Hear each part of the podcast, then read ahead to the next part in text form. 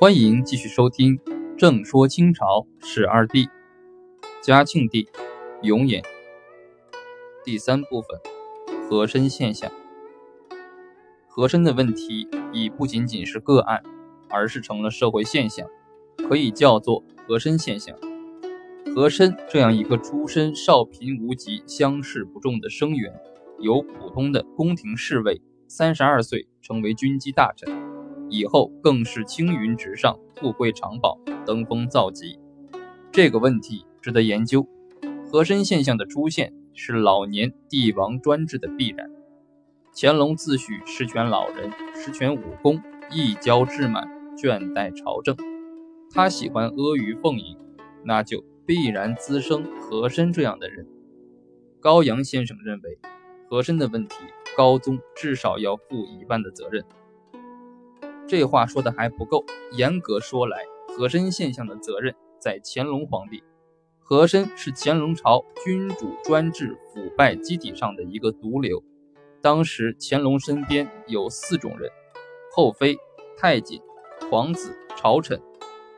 后妃不能代他处理军政要务，太监不能陪他和诗品画，皇子太近怕其觊觎大位，大多朝臣。又不会像和珅那样曲意逢迎，因此和珅有着后妃、太监、皇子、直臣既不能取代也不可或缺的独特作用。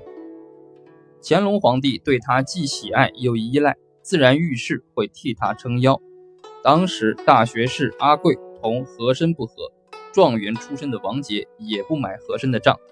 据史书记载，一天。和珅在军机处拿着一副石墨画轴，王杰说：“贪墨之风以至于此。”《清史稿·王杰传》记载，一日，和珅握着王杰的手，戏曰：“何柔提乃尔？”王杰说：“王杰手虽好，但不能要钱耳。”后王杰告老，还陕西韩城乡里。嘉庆送他的诗有。直到一身丽郎庙，清风两袖送韩城之句，但是因为乾隆的缘故，他们拿和珅没有办法。